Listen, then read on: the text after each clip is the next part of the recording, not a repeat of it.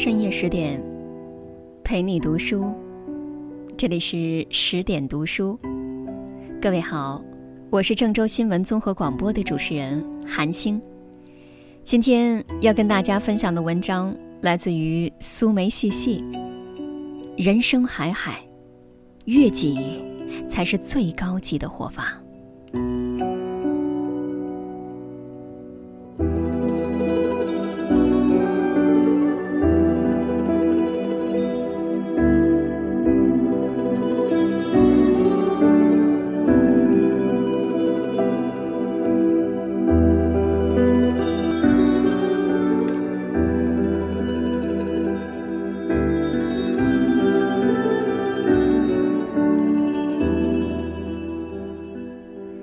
说起宋代的女词人李清照的名字，会第一时间浮上脑海，稳占 C 位八百年。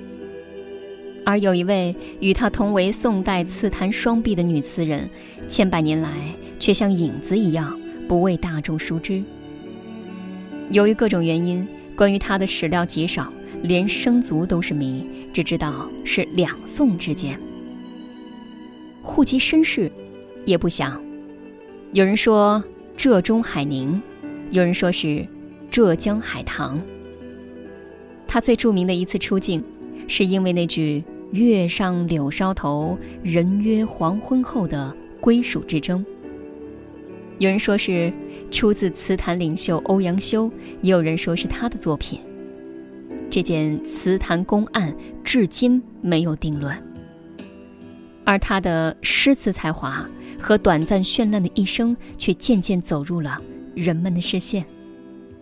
她，就是宋代女词人朱淑珍。朱淑珍出生于一个富贵之家，父亲曾在浙西一带做官，是个严守礼教的古板之人，但又有一种读书人的清雅。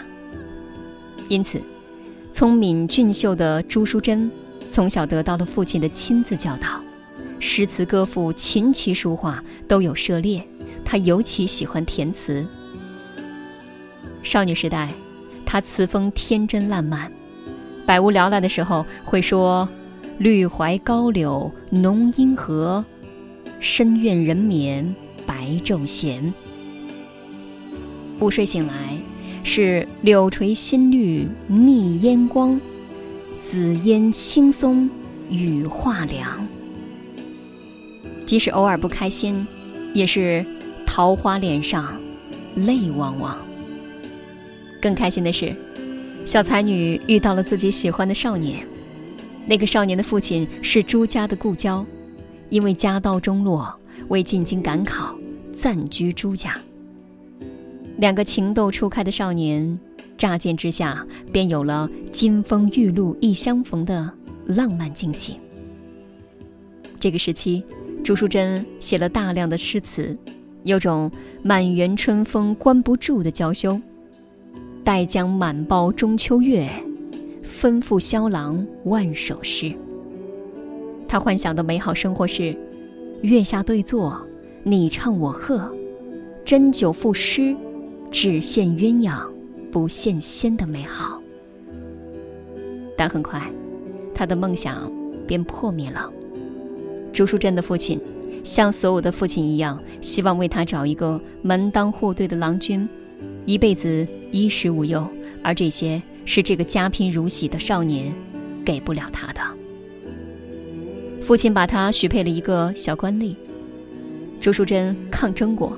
他不需要门当户对，不需要家财万贯，只需两个人志趣相投，举案齐眉。但是，十几岁的少女很快败给了家教森严的父亲。她屈从了，一段才子佳人的爱情就这样被东风吹散。电视剧《何以笙箫默》里有一句话：“如果世界上……”曾经有那个人出现过，其他人都会变成将就，而我，不愿意将就。是的，如果你还没有遇到那个能照顾你一生的人，千万不要轻易托付终身，否则，一夜之间，命运便会差之千里。尽管不情愿的嫁了，但是最初的日子里，朱淑珍还是幻想着用心经营好这份婚姻。她努力去做一个宜室宜家的妻子，精心照顾丈夫的饮食起居。家里来客人的时候，周到有礼。丈夫到外地做官时，她除了为他料理家事，还用一首首词来表达相思。相思欲寄无处寄，画个圈儿体。你心中有我，我心中有你。词里词外，满是掩不住的甜蜜思念。但是，一心仕途的丈夫。却不太关心那些词句之间的浓情蜜意，他一心仕途经济、荣华富贵。果然，不久，朱淑珍的丈夫便升迁了，朱淑珍也随夫赴任。春风得意的丈夫，除了忙于公务和应酬，很少关心客居他乡、孤独为伴的朱淑珍，甚至经常暇寄不归。朱淑珍劝过无数次，丈夫觉得这男人的应酬没什么，甚至对朱淑珍填词解闷也多有讥讽。觉得她有时间不如多做做女工。周淑珍这才明白，在丈夫眼里真的是女子弄文诚可醉，那堪踊跃更吟风。一个热衷仕途、追名逐利，一个心思婉转、多才多艺。鸥鹭鸳鸯坐一池，须知羽翼不相宜。他终于明白，就像鸥鹭和鸳鸯一样，他们原本不是一路人。三观不同的两个人，差距是无法弥补的。他对他越来越失望，发展到。和他分房而睡。这一下正中丈夫下怀，很快纳了妾，带回家来，出双入对，无视他的存在。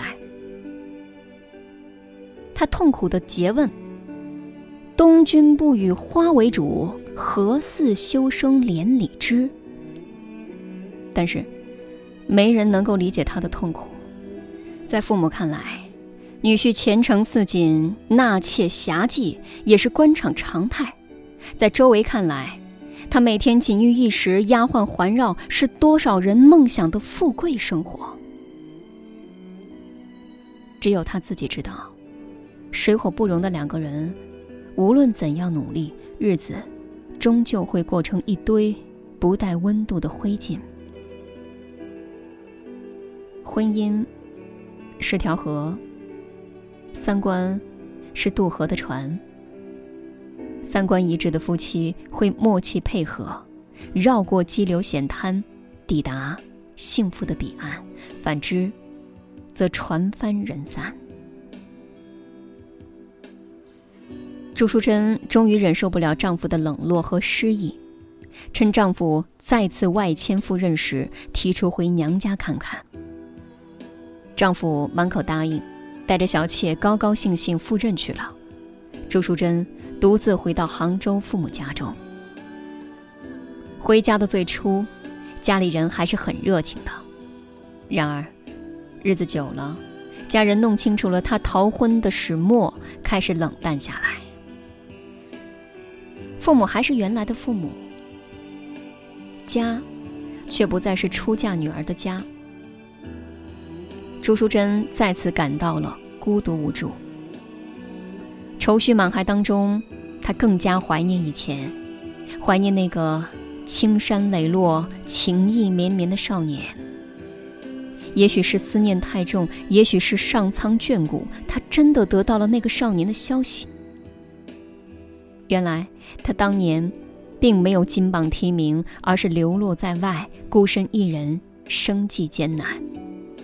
这更激起了朱淑珍怜悯之心，她不嫌弃他贫穷，不嫌弃他落魄，只要心意相投。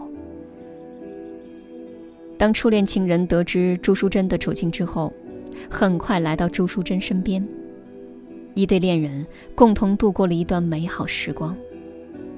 元宵节，他们月上柳梢头，人约黄昏后。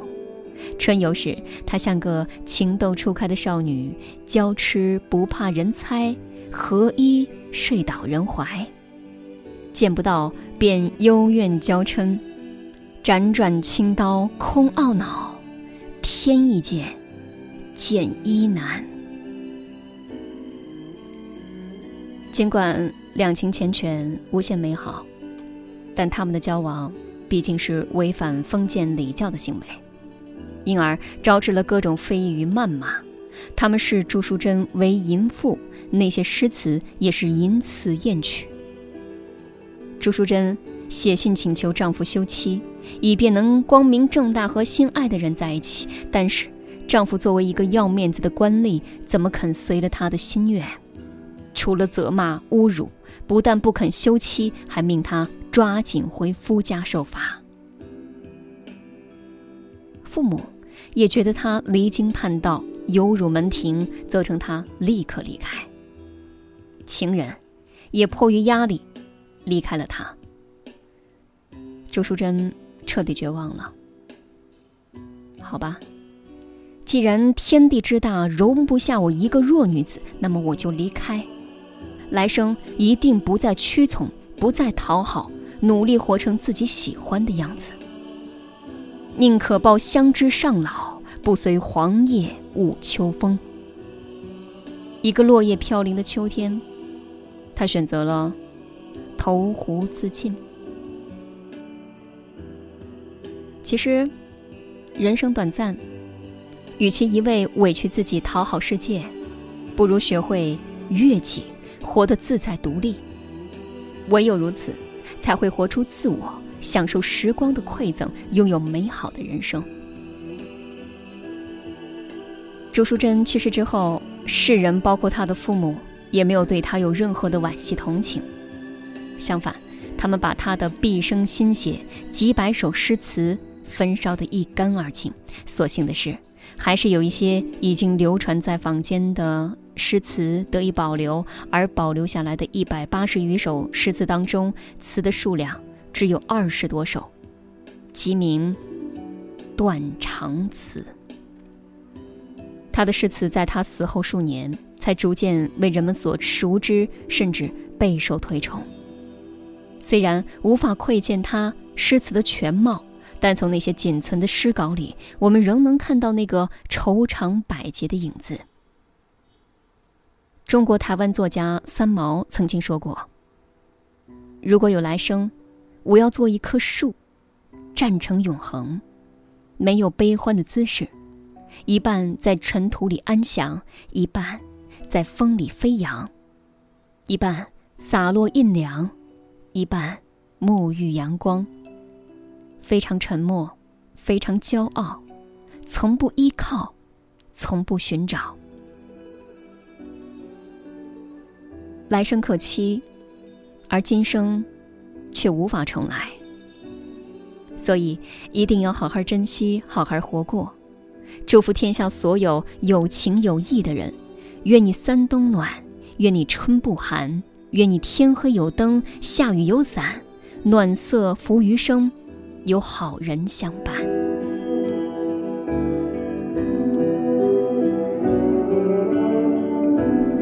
了，这就是今天分享给各位的文章。更多的美文，请继续关注十点读书，也欢迎把我们推荐给你的朋友和家人，一起在阅读里成为更好的自己。我是韩星，韩非子的韩，天上星星的星，韩星是我的本名。感谢各位的聆听，也欢迎您继续锁定十点读书。祝愿各位晚安，下次再会。